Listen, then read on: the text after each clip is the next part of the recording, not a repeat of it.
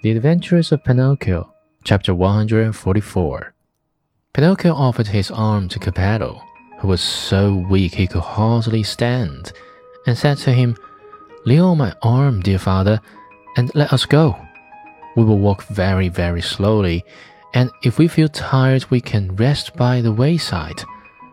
And where are we going? asked Geppetto.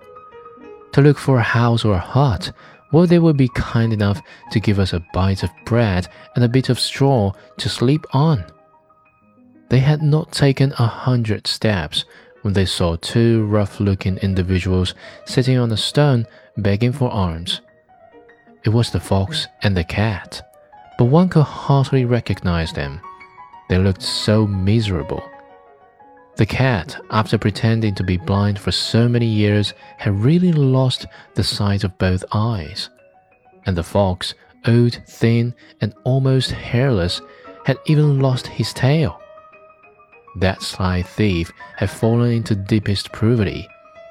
And one day, he had been forced to sell his beautiful tail for a bite to eat. Oh, Pinocchio, he cried in a tearful voice. Give us some alms. We beg of you. We're old, tired, and sick. Sick, repeated the cat. A Adieu, false friend, answered the marionette. You cheated me once, but you will never catch me again.